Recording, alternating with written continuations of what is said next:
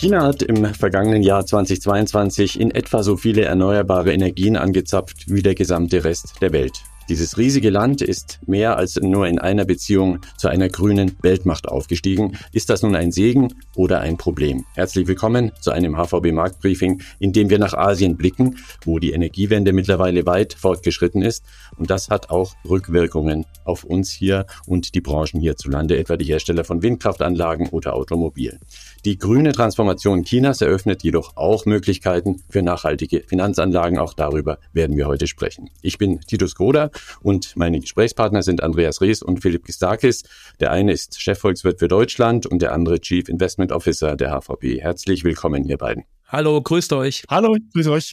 Als ihr zum letzten Mal in China wart, war da schon viel zu spüren von der Energiewende. Im Vorgespräch, Philipp, hattest du ja berichtet von einer ganz persönlichen Begegnung mit der ganz speziellen chinesischen Umweltpolitik. Was war da passiert? Ja, das ist schon fast 20 Jahre her, muss so 2006, 2007 gewesen sein. Da hatte ich eine Geschäftsreise nach Asien, unter anderem auch nach China, nach Beijing, Peking. Dort wollten wir Kunden treffen und ich musste dann diese Geschäftsreise vorzeitig nach 24 Stunden abbrechen und bin nach Hause gefahren, weil die Luftqualität in Peking so schlecht war. Und ich bin, muss ich dazu sagen, Asthmatiker, dass ich das nicht ausgehalten habe und ich deswegen relativ schnell wieder nach Hause geflogen bin. Ich glaube und ich hoffe, dass dieses Thema sich zumindestens etwas verbessert hat und dass die Maßnahmen, die die chinesische Regierung getroffen hat, um die Luftqualität in den Großstädten zu verbessern, natürlich diesbezüglich geholfen hat. Mhm. Ich glaube, das werden wir auch gleich sehen in den weiteren Themen, die wir diskutieren. Andreas, wir hatten ja im letzten Podcast das gigantische Energiewendeprogramm der USA analysiert, das etwas missverständlich als Inflation Reduction Act bezeichnet wird. Heute also zum Vergleich der Blick nach China.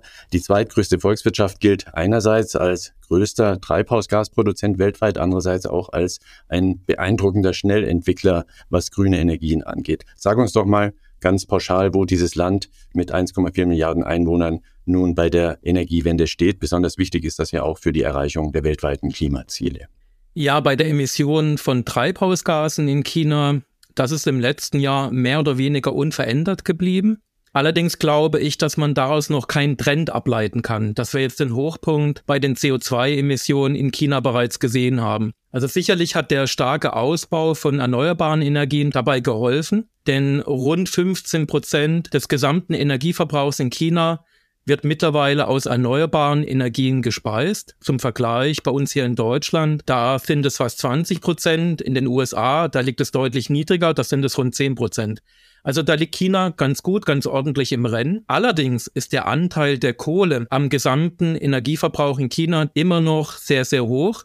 Der beträgt nämlich noch immer mehr als die Hälfte. Außerdem dürfte das für chinesische Verhältnisse eher mäßige Wirtschaftswachstum, was wir jetzt im letzten Jahr gesehen haben, den CO2-Ausstoß auch gedämpft haben. Denn die chinesische Wirtschaft ist 2022 mit etwa drei Prozent gewachsen eben auch bedingt durch die restriktive Corona-Politik, die ja erst dann im Dezember gelockert worden ist. Also vermutlich haben wir den Hochpunkt bei den Treibhausgasen in China noch nicht gesehen, im Unterschied zu dem, was wir bereits in den USA oder in der Europäischen Union gesehen haben. Da sind die CO2-Emissionen absolut gesehen schon seit mehr als 10 bis 15 Jahren rückläufig gewesen. Wenn man sich das offizielle Ziel in China anschaut, der chinesischen Regierung, da sollen die Treibhausgase ab 2030 nicht mehr weiter steigen und dann bis 2060 soll Klimaneutralität erreicht werden. Mhm. Nun ist ja die entscheidende Frage, was tut die chinesische Regierung im Einzelnen, um die eigenen Klimaziele zu erreichen? Wie wird dieses für den Rest der Welt so besonders wichtige Projekt denn umgesetzt? China hat den Ausbau von erneuerbaren Energien in den letzten Jahren wirklich sehr stark vorangetrieben. Wenn man sich die Entwicklung in den letzten drei Jahren anschaut, seit 2020, da hat China mehr als 1000 Milliarden, 1000 Milliarden US-Dollar in die Energiewende investiert. Das ist mehr als in den USA und der Europäischen Union zusammen. Und allein in diesem Jahr, da werden vermutlich etwa zusätzliche Kapazitäten von rund 150 Gigawatt an Windkraft und Solarenergie in China noch dazukommen.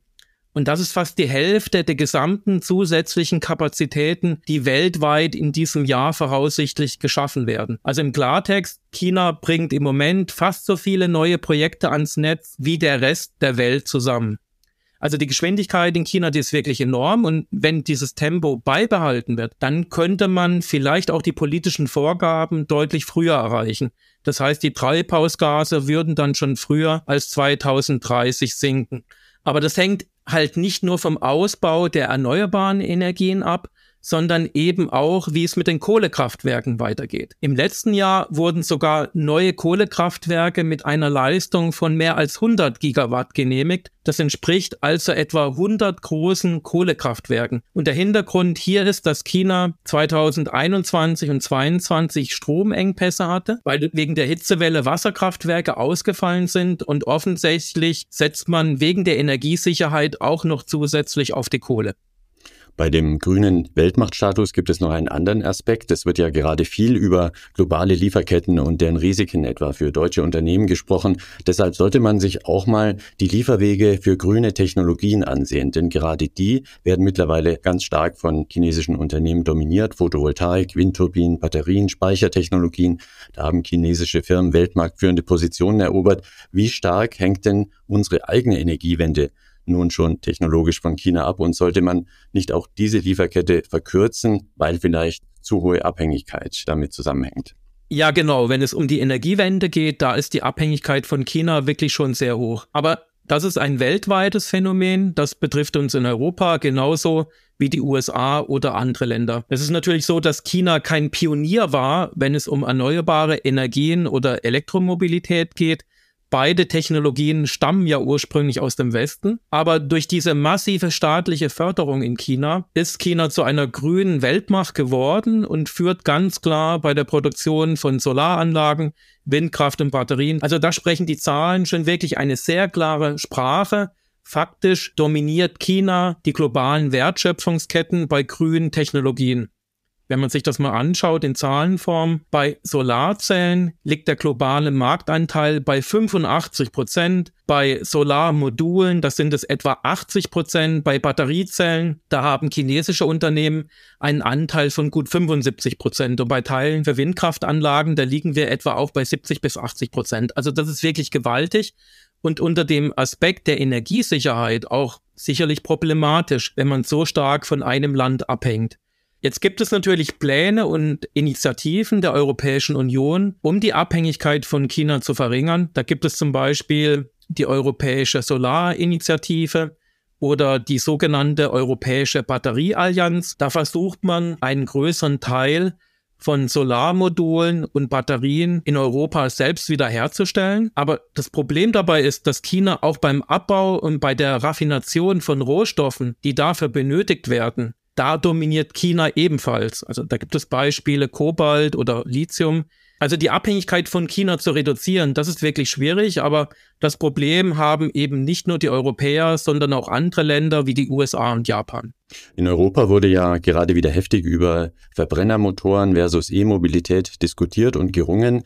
Der Autoverkehr fällt weltweit gesehen mit knapp 20 Prozent ins Gewicht bei der Produktion schädlicher Klimagase. China kriegt ja aber doch ganz gut die Kurve im wahrsten Sinne des Wortes. E-Fahrzeuge sind rasch auf dem Vormarsch dort. Das Ganze aber nicht unbedingt mit dem großen Nachfrageimpuls für die westlichen Automobilhersteller. Wie sieht das denn aus vor Ort mit der CO2-Wende auf den Straßen Chinas? Ja, ich fange mal an mit der globalen Ebene und dann kann man das auf China und andere Länder herunterbrechen. Es gibt Modellrechnungen der Internationalen Energieagentur in Paris, die zeigen, dass bereits bis 2030 weltweit rund 60 Prozent aller neu verkauften Fahrzeuge einen Elektroantrieb haben müssen. Bis zum Jahr 2035 sollen dann gar keine Autos mehr mit fossilem Verbrennungsmotor verkauft werden. Das ist ja auch das Ziel in der Europäischen Union. Die Internationale Energieagentur sagt, dass nur dann die globalen Klimaziele erreicht werden können, da es ja immer noch einen Altbestand an Autos mit einem fossilen Verbrennungsmotor gibt. Und der soll dann sukzessive durch Elektroautos ausgetauscht werden. Wenn man jetzt diese Rechnung auf China überträgt, dann scheint China eigentlich auf den ersten Blick ganz gut unterwegs zu sein. Der Markt für Elektroautos in China wächst wirklich sehr schnell. Im letzten Jahr, da wurden rund 5 Millionen Elektroautos verkauft. 2021 waren es 3 Millionen, 2020 eine Million, also das wächst wirklich rasant. Das sind also Zahlen für reine Elektroautos ohne Hybrid. Damit war im letzten Jahr in China jedes fünfte neu verkaufte Auto ein Elektroauto.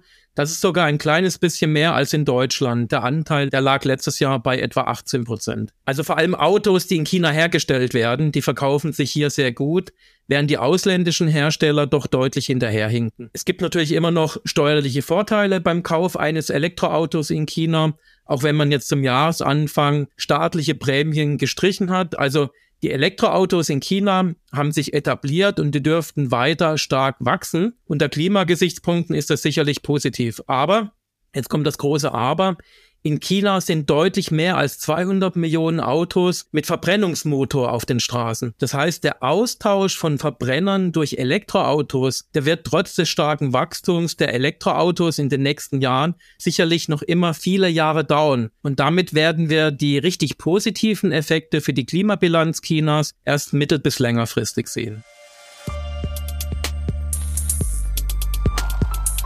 China die Weltmacht bei der Erzeugung von erneuerbaren Energien und grünen Technologien. Darüber sprechen wir im Marktbriefing heute. Das Land steckt viele Rivalen mittlerweile in die Tasche, was die nachhaltige Transformation angeht. Vieles wird mit Milliarden aus der Staatskasse Pekings unterstützt, aber auch vieles durch privates Investorenkapital. Da fällt einem auch gleich das Stichwort ESG ein, jenes Kürzel für nachhaltige Investments, für grüne Finanzanlagen, über die wir hier im Marktbriefing ja schon häufig gesprochen haben. Philipp, Frage an dich. Die realwirtschaftlichen Fakten hat Andreas nun detailliert vorgestellt. Wie sieht es denn auf der Kapitalmarktseite aus? Gibt es grüne Anlageprodukte hinter der chinesischen Energiewende und wie groß ist dieser Markt eigentlich? Ja, es gibt entsprechende nachhaltige Anlagen oder ESG-Anlagen. Und als Anleger kann man sich dem Thema in China mehr oder weniger auf dieselbe Art und Weise nähern, wie man das in Europa auch tut indem man sich Anlagen anschaut, die nach nachhaltigen Aktienindizes oder Investmentindizes gebildet werden. Und ich gucke da ganz gerne auf eine ganz bestimmte Indexfamilie. Da kann man sicherlich auch eine ganze Reihe andere machen, aber nehmen wir das hier mal als ein Beispiel. Es gibt den sogenannten MSCI China, der den chinesischen Markt abdeckt. Und dann gibt es auch eine sogenannte SRI-Variante dazu. SRI bedeutet Socially Responsible Investment. Also das ist dann sozusagen eine Variante, in der das Investmentuniversum, das dem großen Index zugrunde liegt, nach nachhaltigen Kriterien gefiltert wird. Bei China gibt es da einige Dinge zu beachten. Denn nach dieser Filterung bleiben dann in China nicht mehr sehr viele Unternehmen übrig. Und die Folge davon ist, dass man das Risiko hat, einen sehr konzentrierten Aktienindex oder ein sehr konzentriertes Portfolio zu haben, in dem es große Klumpenrisiken gibt, weil dann eben Unternehmen übrig bleiben, die, wenn man einfach nur ihre Marktkapitalisierung nehmen würde, das ganze Portfolio dominieren würde. Und deswegen wird hier typischerweise eine Obergrenze von 10 Prozent angenommen. Das ist also ein sogenannter 10% Capped Index. Und notieren tut dieser Index übrigens in US-Dollar. Also das heißt, man vergleicht hier einen nicht gefilterten mit einem gefilterten Index und das funktioniert in China mehr oder weniger auf dieselbe Art und Weise, wie das eben auch für Europa funktioniert. Mhm. Das vergangene Jahr 2022 war ja am Finanzmarkt eher ein Erfolgsjahr für die fossilen Firmen.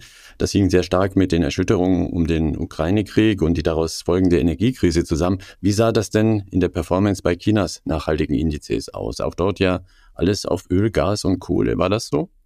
Ja, interessanterweise kann man, wenn man jetzt die nachhaltige Variante mit der klassischen Variante vergleicht, also den SRI mit dem nicht gefilterten Index vergleicht und das mal in China im Vergleich zu Europa macht, dann sieht man im Prinzip ein analoges Verhalten. Also diese relative Performance des nachhaltigkeitsgefilterten Index zum Gesamtmarkt hat über die letzten vier Jahre in China ein vergleichbares Muster ergeben, wie das in Europa der Fall war. Was meine ich damit? Also 2019, 2020 und 2021 waren die nachhaltigen Indizes stärker oder haben besser performt als die klassischen Indizes, sowohl in China als auch in Europa. Und 2022 war das umgekehrt. Da haben die nachhaltigen Indizes schlechter performt als der breite Index.